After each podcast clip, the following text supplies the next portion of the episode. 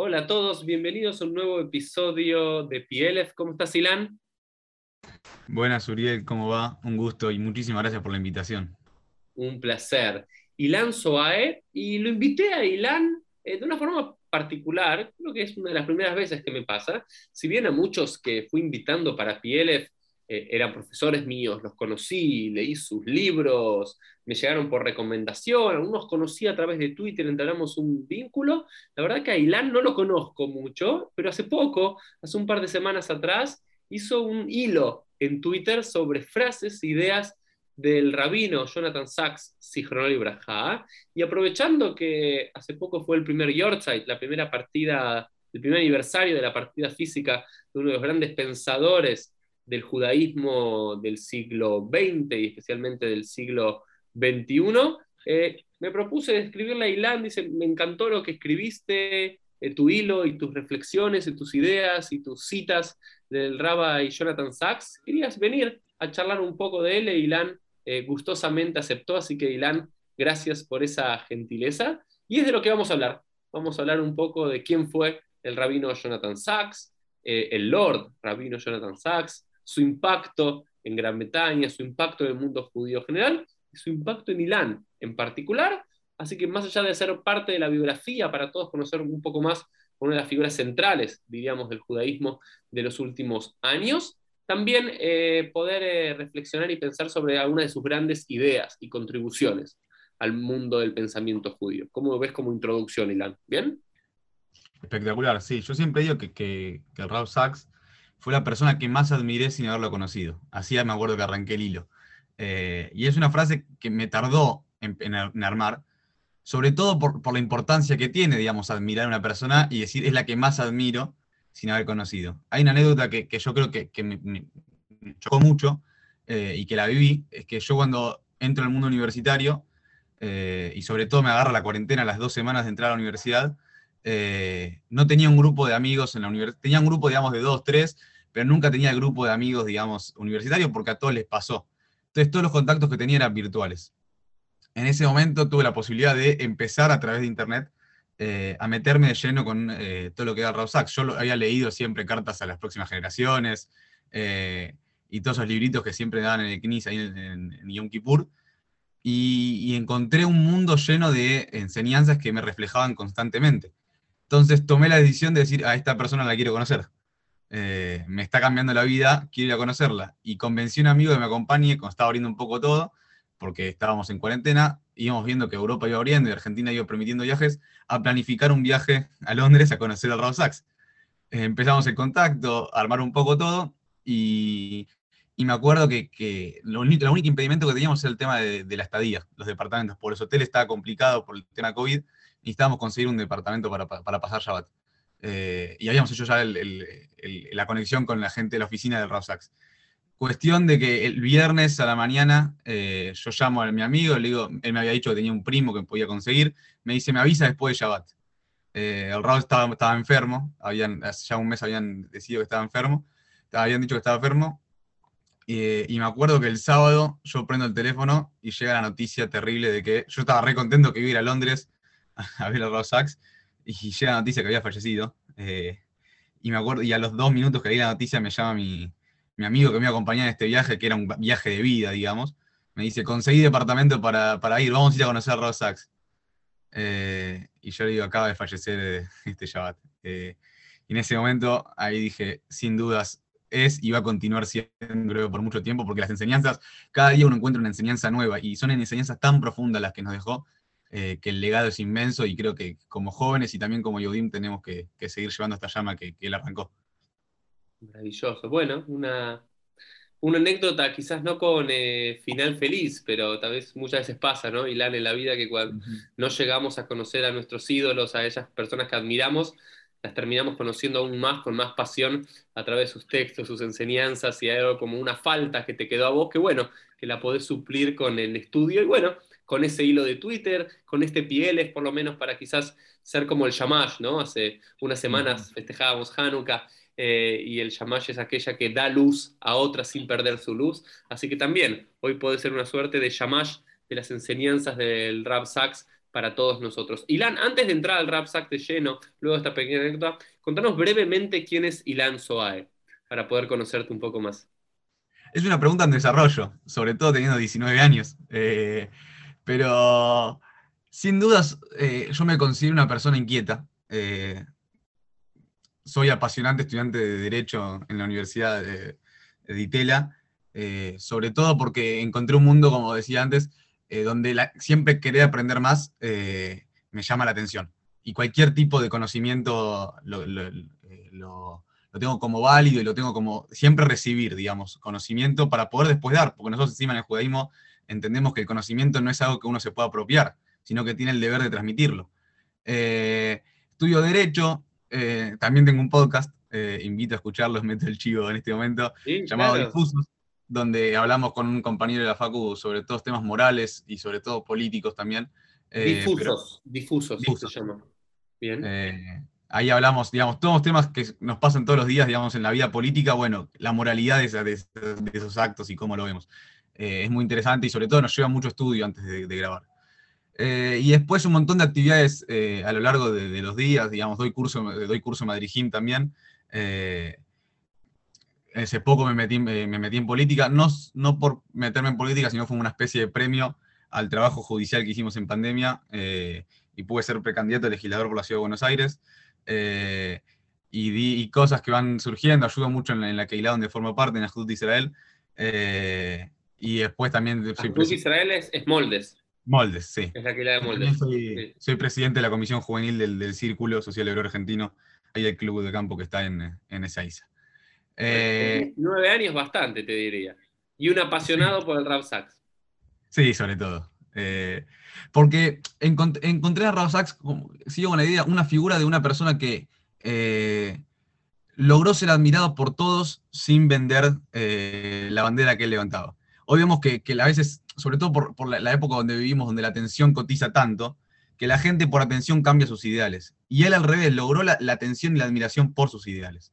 eso eso nos, cuesta mucho nosotros verlo, ver ejemplos tan claros.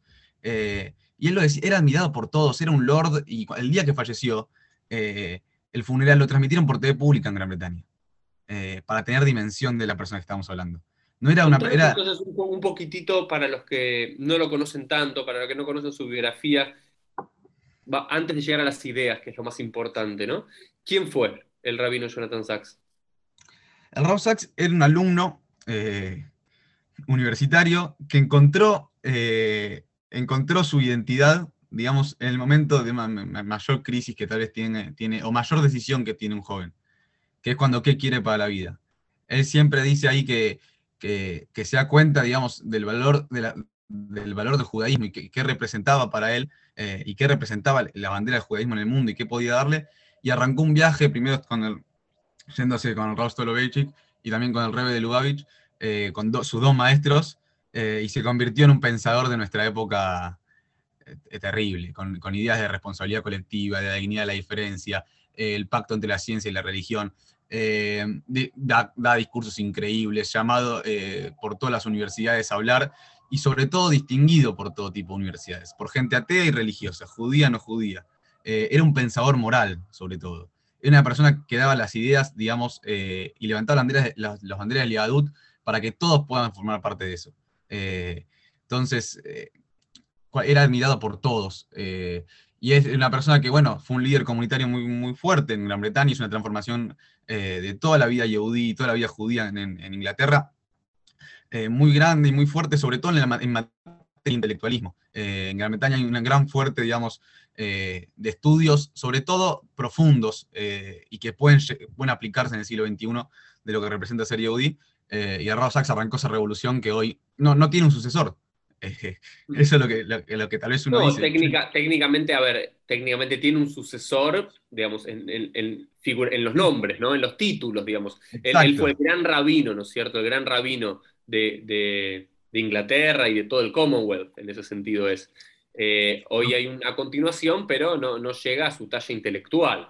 Eh, Dejó tan, diverso, digamos, el, tan diverso el, escenario que, mucha gente, digamos, puede agarrar de todos lados lo que, lo que Y sobre todo, eh, no, era un maestro, pero aparte un autor de más de 30 libros, estamos hablando, y que cada libro es demasiado profundo. No es que escribía, digamos, anécdotas, otro tipo de, ideas.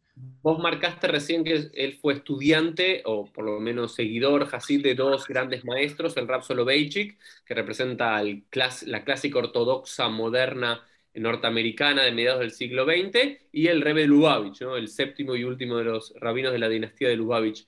Eh, ¿Él estudió con ellos o simplemente fue un admirador, un lector de ellos, Ilan? Él viaja, eh, así tengo entendido, él viaja a conocerlos eh, y estudio, creo que estuvo dos meses con, con, el, Rebe y después no me acuerdo bien los tiempos, pero él cuenta que estuvo con las dos personas, digamos, y fueron sus dos grandes maestros.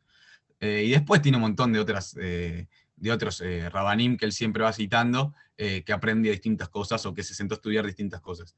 Eh, es más, cuenta que, que, a veces en los aviones presidenciales, esta anécdota me gusta mucho, él le enseñaba Micraot Guidolot a Tony Blair. Tony Blair, primer ministro británico, y él decía y le contaba anécdotas de cuando él estudiaba y les hacía acordar cuando él estudiaba tal vez con el Rostolovic en otro momento. Y él sí, se formó de, esos dos sobre todo y después fue nutriendo distintos rabanim, viajaba mucho Israel, era una persona que estaba constantemente en el diálogo con, los distintos delegadores que, que, hubo en el pueblo judío. Eso también, digamos, eso marca una diferencia, o por lo menos algo ya en su propia biografía, que él después quizás lo hace carne en sus escritos y en su forma de ser, de aprender de todos, ¿no? De hacerle jarrabas de un maestro, no es hacerte un solo maestro, una sola visión del judaísmo, sino hacerte una multiplicidad de maestros, porque el Rebbe de Lubavitch y el Rab Soloveitchik, eh, quizás en materias de alajá coincidían, pero en materias de filosofía, de pensamiento, de cómo entender el sentido de las mitzvot, la misión del pueblo de Israel, era muy diferente. Exacto. Es más, hay una anécdota también triste, eh, que yo era joven, la verdad, no, pude, era muy chiquito, no pude vivirla. Eh, y es más, vino a hablar a mi universidad de Rosax en 2013, vino a la Argentina. Eh, claro. fue a hablar, es más, fue a hablar a la Ditela, me acuerdo, y hubo muy poca gente, me contaron. porque el problema era que, fuera de, también incluso en Gran Bretaña, porque para, para la reformista el Rao era muy ortodoxo y para los ortodoxos era muy reformista. Eh, y tal vez nos olvidamos que para los Yodim era un goleador, yo siempre digo. Eh, y él hacía eso, él juntaba los dos puntos eh, en, un en, una sola persona que lo único que hacía era emanar conocimiento. y, uno, y, él siempre habla de la dignidad de la diferencia. Él dice, no siempre, digamos, tenemos que, coincidir en lo que pensamos, pero sobre todo tenemos que aprender a vivir. no estamos pidiendo que, que yo siempre digo, eh, hoy en día nadie pide a otro que vaya a guerrear por sus ideales, sino que tenga el coraje de sentarse a hablar con, la persona que tiene al lado, con su vecino. Eh, y él decía algo que a mí me parece eh, una enseñanza que me, parece brillante, que él decía que, la Torah, sobre todo el, el el judaísmo, es la única religión, la única civilización que él conoce que se basa en constantes argumentos. Dice, una de las cosas es que la, la, edad de oro siempre está en futuro, o sea, quiere decir que lo mejor está por venir, entonces eso impulsa siempre a seguir luchando que nosotros creemos que el, el Mashiach, la, época, digamos, la, época dorada del judaísmo todavía no vino, va a venir, y eso siempre nos impulsa a, seguir para adelante. Y la segunda idea es esto, de que son todos argumentos. Eh, los Nebim, los profetas, argumentaban a, a a Dios. Eh, los Rabanim, eh, los maestros, y todas las escuelas que habían, eran argumentos entre unos y otros. y eso lo que nos permite es, primero, siempre crecer en conocimiento, pero tenemos un riesgo muy alto que es la disputa y la separación. Y en los momentos más trágicos que tuvimos, siempre fueron por separación. Ahora eh, lo vamos a ver en la Preyata Yahuá que viene en los próximos días. Eh, Yosef, y, y los hermanos, de, como lo vendieron como esclavo, después el pueblo de Israel termina siendo esclavo. Eh, y hay un video muy lindo que, él cuenta siete ideas, cómo hacer para no, separar, para, no separarse dentro de la argumentación. Y el, primero creo que nosotros estamos cumpliendo acá y, me queda ahí, que es keep talking, él decía. Sigan hablando. Por más que haya diferencias, sigan hablando, no pasa nada cuando uno habla, eh, yo siempre digo, y la Gemara misma dice, o tiene dos chances, o fortalece su argumento, quiere decir, porque ahora tiene una, opinión que refutó, o porque tal vez él mismo se convenció más de lo que decía, o cambia de opinión. Y cambiar de opinión es las cosas más lindas que te pueden pasar. Eh, por lo menos cuando uno cambia de opinión se da cuenta y dice, wow, acepto que me equivoqué y encuentro algo mejor y ahora soy mejor que antes porque, porque reflexioné. Y eso nos hace libres a la larga. Eh, y esa, esa, idea de Rosax que tal vez nosotros hoy, después de que, se fue de este mundo, podemos eh, darnos cuenta. eh, pero va a unir, y yo creo que es una figura que puede unir al pueblo yehudí, que, que es el único que, es capaz de autodestruirse a, sí mismo, ¿no? Porque pasamos tan, tantos enemigos a lo largo de la historia, eh, y a la larga los únicos que, que, se autodestruyen somos nosotros, porque ni los romanos, ni los griegos, ni los persas, eh, ni los nazis, ni los, como, la Unión Soviética, nadie nos pudo destruir.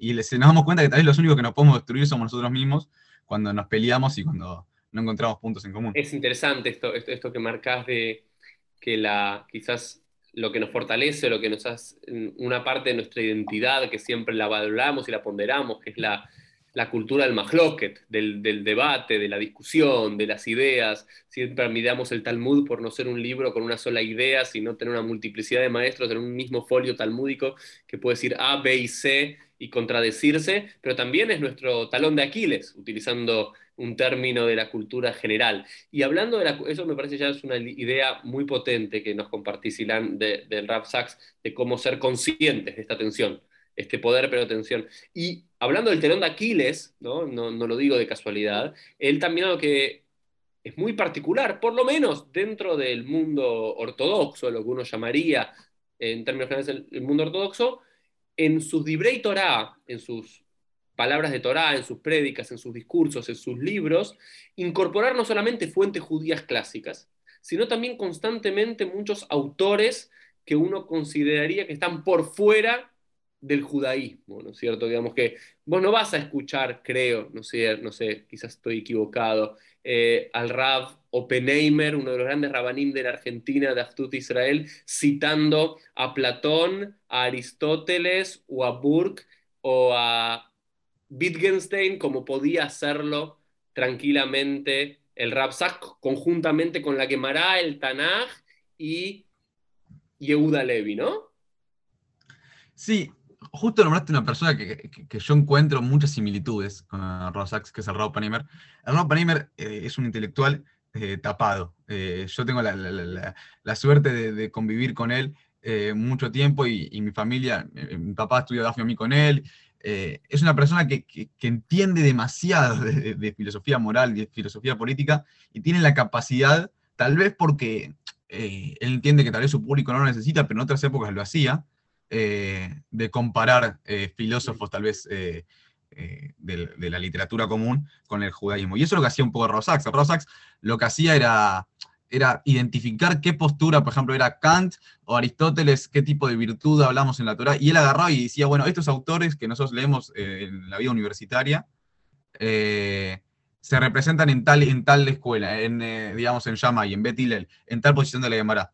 y eso requiere dos puntos, yo creo, fundamentales, y no hay que, hay que a veces ser un poco cautelosos con estos. El primero es ser académicamente perfecto porque vos para poder interpretar, digamos, eh, hay muchos libros de interpretación de los distintos pensadores eh, de la historia, bueno, hay que tener un nivel académico eh, alto para poder entender eso. Eso primero para escribir, digamos, de filosofía política moral. y por otro lado está la idea de tener la capacidad de poder entender bien lo que dice de fondo la, la Gemarot, la Millanayot, los Rabanim. Eh, que eso también nos cuesta, porque también es, eh, encontramos muchas interpretaciones de qué dice cada uno. Yo Panim la Torah. Eh, sí. Pero hay algo. ¿Por qué lo hacía? ¿Por qué, ¿Por qué, entendía que había una necesidad, ¿no? Una, una idea. Em, no, mil perdón. Ahí, ahí te preguntaba, Ilan, ¿qué necesidad ve el Rap Sachs de poner en una misma prédica, en una misma enseñanza, fuentes judías que lleven así una idea y también fuentes de la literatura y la filosofía universal. Porque para muchos, digamos, dentro del mundo judío tradicional, con que lo diga la Torá, con que lo diga el Rambam, eh, con que lo diga una quemara es suficiente, no hace falta que me lo demuestre que también Aristóteles, ¿sí? Eh, o Kant o alguien dijo algo similar. Yo creo que es por el público, sobre todo, que, él representaba. Eh, él vivía en, una de las cunas del intelectualismo, que es Gran Bretaña, eh, y entonces en la vara que él tiene que poner, digamos, era una persona pública, no nos olvidemos, y la vara que él tiene para representar sus ideas, tal vez necesita también que sus ideas se vean representadas en otros lados. Eh, cosa que, es peligroso, pero a la larga también es virtuoso. Pero hay algo que, no, hay, que olvidarnos. Misma Gemara dice, eh, nuestra dice, Inviesh Jojomaba Goim Tamin. Inviesh Torah Goim Al Tamin. Si dicen que hay sabiduría en otros pueblos, cree, créeles, es verdad. Es más, tenemos una, una verajá cada vez que encontramos, y el Razak decía, cada vez que había un premio, que había un premio Nobel, decía esta verajá, que tenemos una verajá, una bendición para las personas sabias cuando nos encontramos con un sabio.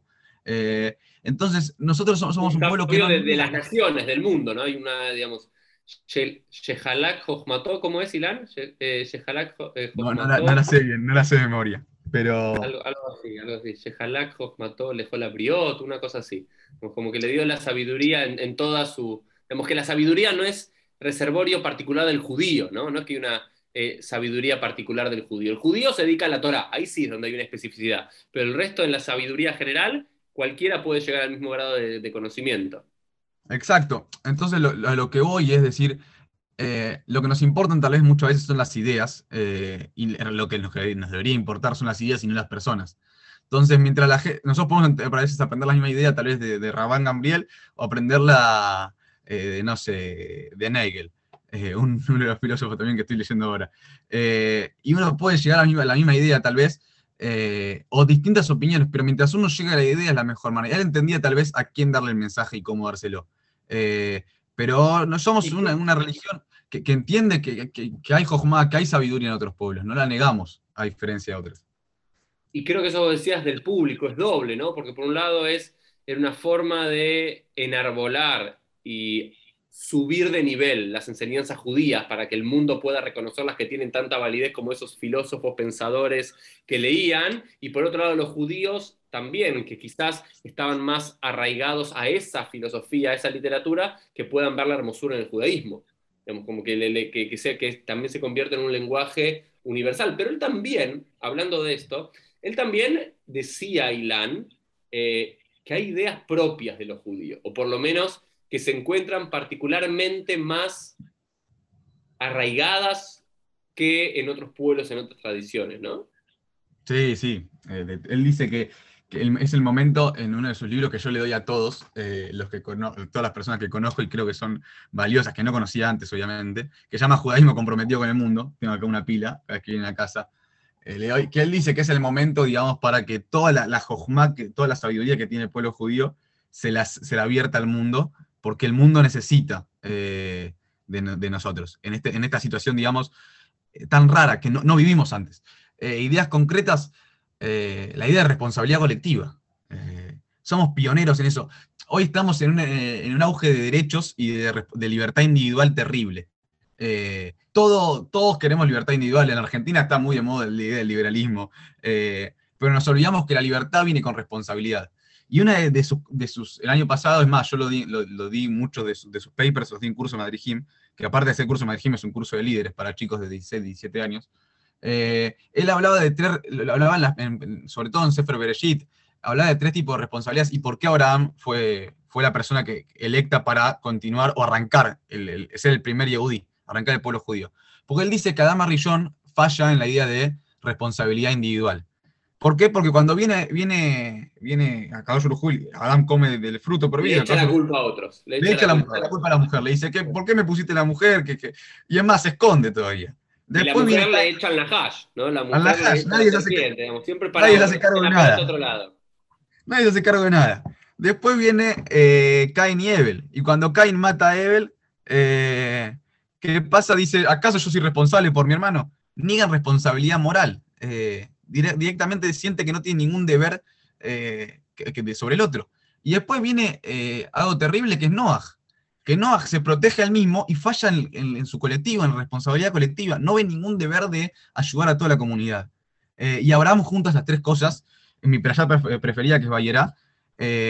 sobre todo, primero, Abraham tiene, hay un montón de ejemplos que podemos citar, a mí el que más me gusta, el más simple, siempre que acá dice Abraham, que dice Abraham, Bayomer Ineni. Acá estoy vienen los malajim, Abraham no es el que manda a Sarah a preparar algo, sino que él va a preparar algo. Y hay un montón de, referencias. Él le sirve, ¿no? Él le sirve. Él, sirve, él es el que quiere la, hacer... La propia Gemara, ¿no es cierto? Dice, de la misma forma que aprendemos que un, que un gadol, que cómo aprendemos que un gadol le puede servir un katán, ¿no? Porque normalmente en la cultura universal, si vos estás en un estrato superior, no le servís a uno inferior. ¿No? Pero incluso Abraham, que estaba ahí, él, se ocupaba de dar, de servir a los melajim, a los transeúntes que estaban en el camino, ¿no? aunque tendrían un nivel inferior a él. Exacto. El segundo punto de responsabilidad moral que, que Abraham, digamos, Susana, podemos decir, es la idea de, de Lot. Él siente responsabilidad moral por su, eh, por su sobrino. ¿Qué responsabilidad tenía Abraham por su sobrino? Y no que lo salva la segunda vez, sino que él lo toma como un hijo y lo lleva con él en, toda su, en todo su camino con, con Akadosh Y la tercera, que es uno de los pasajes eh, más lindos de toda la Torah, yo creo, eh, cuando habla de que iba a ser la destrucción de Sedoma Morá que Abraham no tenía ningún deber con la gente de Sedoma Morá y se pone a discutir o, argumentar como si fuera Kadosh Yurujú para que no destruya y le dice una de las, unas cosas que, yo creo que en la filosofía natural la, la más profunda de todas y nos puede dar una, fuerza como humanos total, que es cómo el rey de la justicia no va a impartir justicia en este caso. Digamos, si uno tiene la literatura, una traducción, perdón, eh, americana. Exacto. El que es juez sobre toda la tierra, ¿cómo no va a ser justicia ahora? No impartir justicia. Eh, y ahí está cuando se termina de completar las tres responsabilidades. Y nosotros en nuestro mundo vemos, eh, sobre todo en el ámbito tal vez eh, social, vemos una responsabilidad individual que, cuesta un poco, pero se habla de que la gente sea responsable y todo, porque vemos un libertinaje también muy fuerte, pero la responsabilidad individual es muy importante. Está un poco en el debate. La responsabilidad moral le tengo que dar la derecha a la, política conservadora, me refiero, digamos, a los partidos conservadores que entienden que, y yo creo que ese es el único tinte que tengo, que es la idea de las comunidades. Yo creo que la responsabilidad moral no tiene que estar, no la tiene que emanar el Estado, sino la tiene que emanar cada comunidad, sea la religión que sea. Eh, porque cuando las personas tienen responsabilidad moral, también tienen creencias morales eh, y tienen algo en que comprometerse. Eh, y eso también un poco está, nosotros acá en Argentina no tanto, pero en las sociedades, eh, por ejemplo, la americana o muchas europeas, que tiene, la sobre todo, es, una sociedad que yo admiro mucho, tiene muy fuerte la, idea comunitaria y la idea de, bueno, vamos, vamos al templo, la gente va a la iglesia, eh, incluso que no sean de gente de fe, también tienen organización de, comunitaria. y ahí yo creo que está un poco la responsabilidad moral de dónde va. Pero nadie habla de responsabilidad colectiva. Nadie habla de responsabilidad. sí. sí no, no, yo, estoy, digamos, creo que la, idea de responsabilidad, la, idea de responsabilidad, la idea de que el pueblo judío es un pueblo donde tiene más eh, mitzvot que huyot, ¿no? Que tiene más eh, obligaciones que derechos. También es otra de las ideas que aparece en el Rap Sachs. Pero también el Rap Sachs habla bastante de esta idea de la comunidad, ¿no? Como este punto intermedio entre el ser humano y la sociedad o el mundo, ¿no? Como que el ser humano es muy pequeño, el mundo es demasiado grande y nuestro lugar de referencia es una comunidad, que es ese punto medio que nos conecta con algo más grande que nosotros, pero no con algo tan inmenso que no llegamos a conectarnos. Y también él, habla que es uno de los grandes puntos de, la historia judía, ¿no? el saber formar comunidad. Sí, eh, y esa, esa, comunidad, él cita siempre muchos, eh, muchos rabanim que hablan de esto, de la, las Gemarot y, distintos escritos de libros de Jajamim muy fuertes, pero él también, siguiendo con la idea de que compara literatura, eh, y es algo que, yo no lo leí por él y después dije, wow, mira, acá también puedo encontrar una referencia, que es el federalista de los Estados Unidos. Eh, Madison, Jay, hablan de la, importancia de las comunidades en una sociedad. Eh, entonces ahí tenemos un, ejercicio chiquito de poder hablar de esto. Y se me viene otra, que, es fundamental, hoy está encima muy de moda, me permito hacerlo, que es la idea de igualdad ante la ley. él dice que, muy irónicamente, dice, en 1776 llegó una idea revolucionaria que iba a cambiar el mundo, dice. Thomas Jefferson escribió en la, independencia, en la Carta de Independencia de Estados Unidos que todas las personas son iguales. Eh, entonces, todo dice, bueno, no puedo creer, y uno lee Bereshit y los primeros pesukim, uno dice, todas las personas fueron creadas a semejanza. Eh, no, pero incluso mucho más, en el libro de Barim, ¿no? Dice. Incluso, pero ya cuando arrancas, uno no, te cuesta ni siquiera llegar hasta de Barim, uno ve Bereshit y ya dice que de la creación todos son. Eh, creados a, imagen de Dios.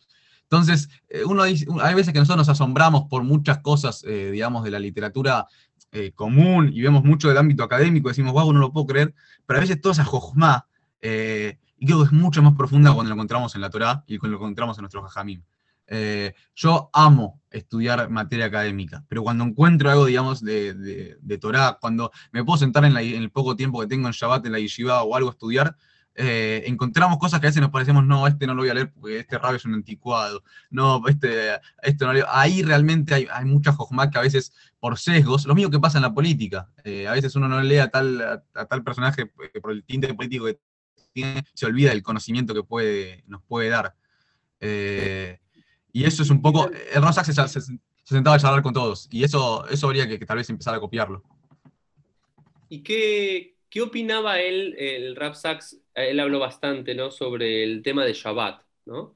Él, tenía varios escritos sobre la importancia del Shabbat para, no solamente creo que para el pueblo judío, ¿no? sino como para la, humanidad en nuestros días. Eh, leí poco sobre Shabbat, lo que sí hay una gran parte en, uno de sus libros, eh, que es el último que, va, ahora creo que sacó último, uno que tenía escrito, pero el último que él publicó, digamos, estando vivo, que es eh, Life Changing Ideas, eh, Judaism, life, eh, eh, ideas tipo revolucionarias del judaísmo, que él en, su introducción, él dice que Shabbat es la utopía, la única utopía que, se, que se creó, digamos, que, se, que funcionó. y es raro decir una utopía que funcione. Una, una utopía que no es una utopía, digamos. Exacto. Y él, decía de, eso, es más, hace muchas veces mucho énfasis en estas ideas, Nunca llegué de fondo, eh, tengo tiempo todavía, pero ahí te la debo. Eh, no... ahí, ahí hay algo interesante, ¿no? Eso que citabas, el Life Changing Ideas, es algo que invitamos a todos, está todo en español eso, porque Life Changing Ideas es una colección de sus comentarios a un año de, la, de Parashat Shabua, que también ha sido un ejercicio interesante, ¿no? que también no solamente aprendemos de las enseñanzas que nos dejan los maestros, sino de su forma de pensar y racionalizar. Y uno de los ejercicios que hacía el Rav Sachs era todos los años leer la Torah desde otro cariz, ¿no? desde otra para buscar algo. Y él un año fue el trabajo de buscar qué idea que nos cambia la vida está en cada para allá. ¿No? Y al final, ¿no? Uno ve todo, tres, dos, tres páginas del Bartolí, y al final esta idea, concisa, corta, es eh, también eh, maravilloso como ejercicio, ¿no? Ir a buscar a la Torá algo, ¿no? No solamente dejar que la Torá hable, sino permitirnos a nosotros buscar en la Torá algo. Y, y Lan, siguiendo un poco, el Rav Sachs tiene varios videos que se hicieron popular y también escritos sobre el tema del antisemitismo. ¿Qué, qué mirada uh. tiene él sobre el antisemitismo? ¿Qué puede aportarnos para un discurso actual judío sobre este tema? Uy, es, eh, este, es, muy profundo porque eh, él encima, eh, uno diría, bueno, cuando uno, yo tengo un problema que, me pasa a mí, yo centro el problema a mí, digamos. El pueblo judío tiene problema de antisemitismo y bueno, veo cómo lo resuelvo para el pueblo judío que es el que está sufriendo el problema. El Rav fue más allá. Dijo, ¿cómo resolver el problema para todos? Que, es el odio, digamos. él, decía que el antisemitismo que arranca con los judíos nunca termina con los judíos. Eh, y ese paso es fundamental, porque eh, nosotros, eh, para hacer nuestra parte de Ishtalut, digamos, para terminar con el, con antisemitismo, lo que decimos es, tenemos que también sentarnos a hablar con gente no judía, y hablar todo el tema de diplomacia, y todo el consentimiento a educar a las personas que posiblemente en nuestro futuro, en un futuro tal vez puedan atacarnos. Eh, y él lo que decía es eso, el, odio que arranca con los judíos nunca termina con los judíos. Eh, no es, los judíos es el primer síntoma de este virus que se llamaba antisemitismo. Y hay discursos increíbles diciendo que el antisionismo es el nuevo antisemitismo. Eh, esto hay que quedarlo muy claro. Él hace muchos argumentos, sobre todo el argumento histórico de que cómo fue mutando este odio. Y hoy el odio reside en el Estado de Israel. y es terrible eso, que hay gente que dice que no. pero hay algo que le quiero recomendar a todos, eh, porque es un libro que, a mí me llenó de esperanza, que es el libro No en nombre de Dios, eh, uno de, sus grandes libros, eh, que él lo que dice ahí es, hace una interpretación de la Torá y sobre todo un análisis psicológico muy fuerte, que es que el antisemitismo no es algo innato en el planeta Tierra o en el mundo, que se puede terminar el antisemitismo. Nosotros siempre escuchamos interpretaciones y a mí me agarra, no sé por qué, me agarra una especie de, bronca cuando escucho a mis amigos y la gente le lleva a decir eh, Sonet Jacob para toda la vida ahora en antisemitismo. Y yo siempre me, siento y le digo no, y, pierdo tiempo y pierdo ganas en, explicar esto, porque yo creo que, cuando uno relega el problema de decir esto va a ser para toda la vida, eh, tal vez sea porque, porque soy joven y todavía no entendí que hay problemas que, no se solucionan, eh, pero cuando uno relega a veces los problemas, no intenta buscar soluciones cuando tal vez sí las hay. Entonces tenemos que creernos a veces que el problema, eh, o por lo menos yo creo que eso se soluciona, pero si no, por lo menos tenemos que creer que el problema se puede solucionar, porque si no, nunca vamos a buscar la solución. siempre, Ilan, en eso coincidimos bastante, ¿no? Cuando me dicen ¿no? que, que, prefiguran el odio, no sé, cristiano, de Sab, figurado en Esab contra Jacobo, de, los musulmanes prefigurados en Ismael eh, contra, contra Itzhak y demás. Eh, lo que hay que decirlo muy claro es, tanto en la Torá como en la Parshanut clásica de los Rabanim, en la Torá hacen las paces Itzhak e Ismael. Y ambos entierran a su padre juntos. Y Esab y Jacob hacen las paces, lloran. Y en ambos casos, en Hazal por lo menos, dicen que ambos hicieron Teshuvah. Exacto. Entonces, eh... decir ahí que el odio es eterno también es interesante, pero ahí cuando decías eh, no en el, digamos, eh, no en mi nombre, no sé cuál es la traducción eh, exacto del libro, eh, esta noción de que muchos, muchas veces la religión fue usada de forma opresiva, ¿no? Para dañar a otros, para eh, legitimar la violencia y demás. Y el Rapsax decía que no, no en el nombre de Dios, ¿no? él buscaba un Dios del amor, un Dios de la tolerancia, un Dios del respeto. Y también hacía una crítica en ciertos momentos de la propia historia judía. También decía que no solamente los musulmanes usaban el, Dios para imponer, ¿no? los judíos también en una parte de la historia lo hicimos, y eso es muy fuerte de una figura religiosa judía contemporánea que lo pueda decir Vox Populi. Eso es, algo que tal vez no, nos debemos a veces, porque nos gusta muchas veces como judíos eh, sentirnos, sentarnos en el lado de víctimas, eh, no, por eso nos persiguió toda la historia y a veces no hacer una reflexión de lo que nosotros hicimos, tal vez. Eh, y él se sienta y hace ese análisis, digamos, como decir, bueno, yo me corro de, la pasión y de mi, mi afinidad religiosa y me pongo a ver cómo solucionamos este problema general. Y esa es la grandeza de un líder, digamos, eh, por fuera. Y él, y lo que toca también, sobre todo, ahora está con, están saliendo o resaliendo, digamos, eh, ensayos sobre lo mismo que el ejercicio que nombrabas vos de Pejata Yaguba, salen los ensayos de moralidad. Y él, en hace poco, en unas semanas, leí uno muy lindo que decía que, que, el amor no es suficiente para constituir una, una, sociedad. Y él esto lo nombra un poco en, nombre de Dios. Y habla a veces que hay que dejar de lado la religión para dejar un poco el segundo factor o el contralor, digamos, para, para el amor, que es la justicia, porque el amor eh, lo que hace es discrimina, elige a uno sí, a otro no. Eh, y eso lo que hace es que a veces a una persona la puede dejar de, lado. Eh, y en cambio la justicia es igual para todos. El problema de la justicia a veces es que no deja que las personas, digamos, se sientan individualizadas y no crean que tienen valor en sí mismos porque no se sienten amadas. Entonces, es lo que dice que una sociedad se tiene que sostener con estos dos puntos, amor y justicia. Y él en, nombre, en, este libro, No en nombre de Dios, que está traducido al español y se lo recomiendo a todos, él específicamente hace un punto fuerte en esto. En que eh, después de que exista la paz, tenemos que construir una sociedad llena de amor, pero también con justicia. Que quiere decir que la persona que utilice mal el nombre de Dios, o que no utilice, eh, es más, no en nombre de Dios voy a hacer violencia, no en nombre de Dios voy a transmitir odio, eh, también tiene que, ser juzgado, porque la paz es algo que, que nos beneficia a todos. Eh, él decía, una de las frases, y creo que, que las puse en el hilo, era la de que, voy a intentar parafrasearla, pero no me acuerdo bien, era que, incluso el ganador de la guerra también eh, pierde, eh, porque hubo guerra. ya la, existencia del conflicto marca, marca un problema. y los conflictos hay que evitarlos, no terminarlos. maravilloso. Creo que lo, que más intentamos hacer en, en PLF es hablar un rato, una hora, pero también abrir ventanas, ¿no?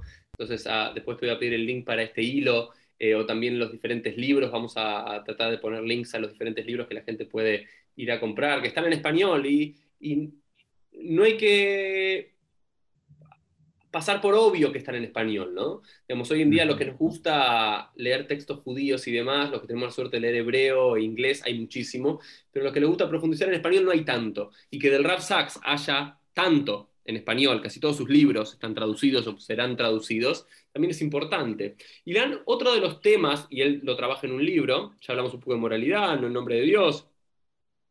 El, otro de los libros también muy famosos del último tiempo tenía que ver con este, eh, este, este cruce entre religión y ciencia. Em, sí. ¿Qué, aporta el Rap Saxo? ¿Cuál es su, su al respecto? Él escribe, escribe muchas veces, no leí, hay uno que se llama The Great Partnership, eh, que creo que no está traducido. De, de, esa hago referencia. No lo tengo el libro, no, no lo leí, eh, son 32 libros, creo que estoy por, por mi quinto, menos de un año, el nivel de que, que, estoy reduciendo casi toda mi literatura eh, a Raw Sachs, pero pero no, no llegué a leerlo. Lo que sí muchas veces él hace eh, sustentos, y es algo que me parece increíble, es sustentos científicos para, para basar la Torah. Como también tanto nos sorprende cuando somos turistas en Israel y vemos el lado arqueológico, che, wow, el Betamigdash existió, wow, mirá el reinado de David, cómo la arqueología muestra que es verdad, y ahí sí estamos abiertos a, entender ciencia, eh, porque ahí sí nos encanta toda la ciencia, porque vemos, che, no, acá está la de Shelomó, David que se escapó de, eh, de Shaul, y ahí sí nos encanta todo lo que la arqueología, bueno, Errazax también lo llevaba a otro lado. Eh, y hacía la teoría, la parte cuando él hablaba de la teoría de la evolución, eh, es uno de los puntos tal vez que yo tal vez eh, lo poco que leí y me debo esa deuda a mí mismo para poder tener una opinión un poco más fundada, es donde yo tal vez un poco de, no estoy de acuerdo.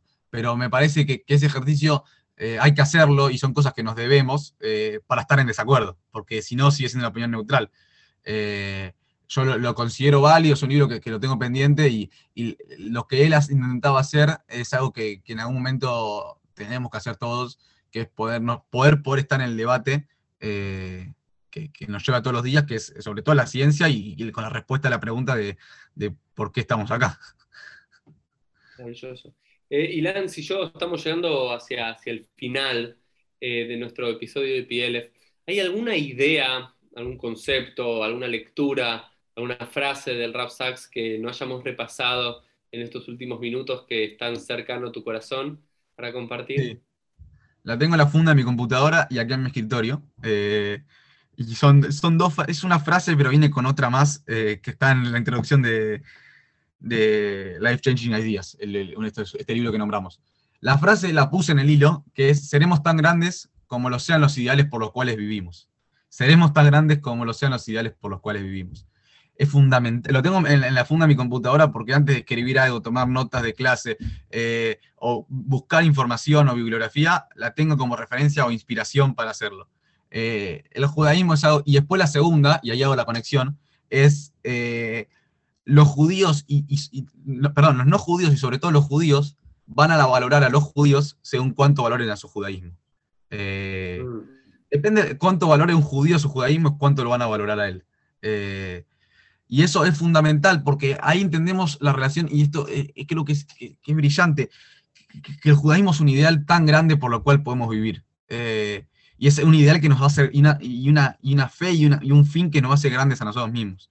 Eh, el mundo necesita de las ideas que un poco que nombramos acá, y hay un montón del judaísmo, necesita en, este, en, este, en, esta vida donde decir este relativismo moral que hay últimamente que es terrible y lleva a una, soledad gigante y a una desilusión constante. Eh, y vivir por un ideal tan grande como es eh, el judaísmo eh, es brillante y sobre todo no solo te hace grande y tener grandeza, sino que te hace ser persona digna de ser respetada, porque tenés algo mayor a vos. Tu objetivo es que lo que él decía, y quiero, quiero cortar con esto en una de las entrevistas más emotivas que la publicaron cuando él falleció, que una de las tres cosas que se llevaría a la isla, y él decía, no sé si la escucharon, eh, se llevaría el, Talmud y un, eh, eh, un, puñal de lápices, una cartuchera de lápices, para poder escribir constantemente sus comentarios en el Talmud y poder dejar su firma. eso es lo que, tenemos que dejar, dejar algo que nos preceda a nosotros, que, nos, nos, pase a nosotros, que quede en el tiempo, que le podamos dar algo a la humanidad. y el judaísmo es un ideal que da, da para eso.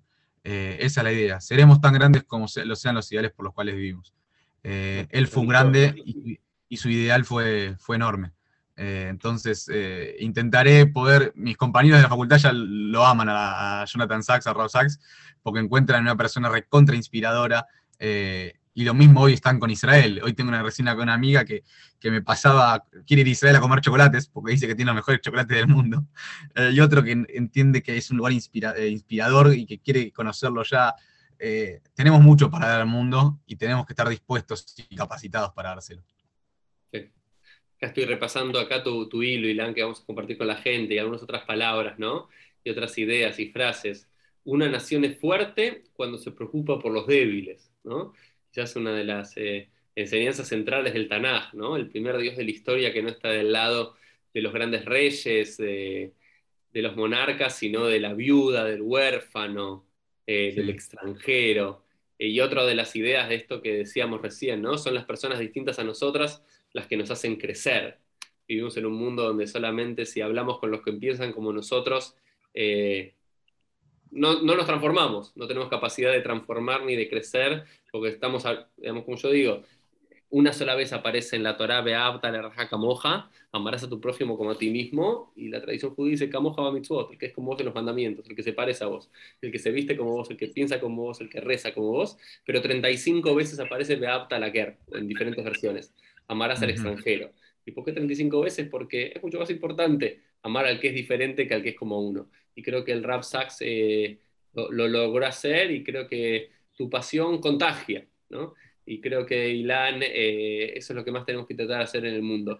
Estar apasionados por algo y tener esa capacidad de, poder contagiarla. Así que, que, de nuestro encuentro, Ilan, del cual estoy profundamente agradecido que haya sido parte de este PLF, eh, pueda surgir algo que tenga que ver con que la gente abra libros, que pueda ir a buscar. Vamos a poner todos los links de lo que se puede encontrar en español, online, que está todo traducido, su Parayota Yabúa al, español, eh, y todos sus libros para que podamos, que haya más lectores del Rap Sax e incluso después de su muerte pueda continuar, ¿no? Como dice ahí esa famosa quemará, Ilan, que seguro recordás, cuando discuten, creo que es Ravitzhak eh, y Rav Nachman, y Rav Nachman, están comiendo juntos y uno le pide al otro, eh, despedime con una, con una enseñanza o despedime con algo, ¿no? O enseñame algo. Y le dice, Loma Sijimba Seuda. ¿no? Mientras estamos comiendo, no hablamos.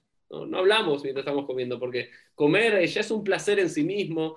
Comamos juntos, y yo siempre explico esa Gemara diciendo, Ilan, comamos juntos como judíos, disfrutemos, disfrutemos el kippel, el achmashin, el cholen, disfrutémoslo, no, arruinemos Shabbat con intercambio de ideas que pueden eh, provocarnos indigestión. Pero después de terminar de comer le dijo, Jacob vino lomet, creo que cita Rabiojan, dice, nuestro padre Jacob no murió. Dice, ¿cómo puede ser que no murió? Si vemos en la Torah que super murió.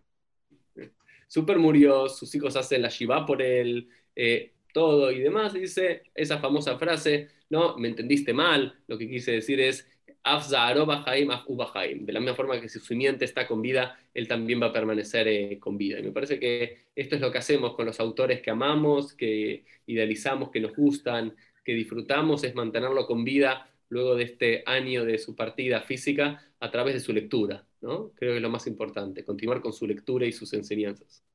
Déjame terminar con un final feliz, eh, va, yo creo que final feliz, de la primera anécdota que te conté sobre el, viaje.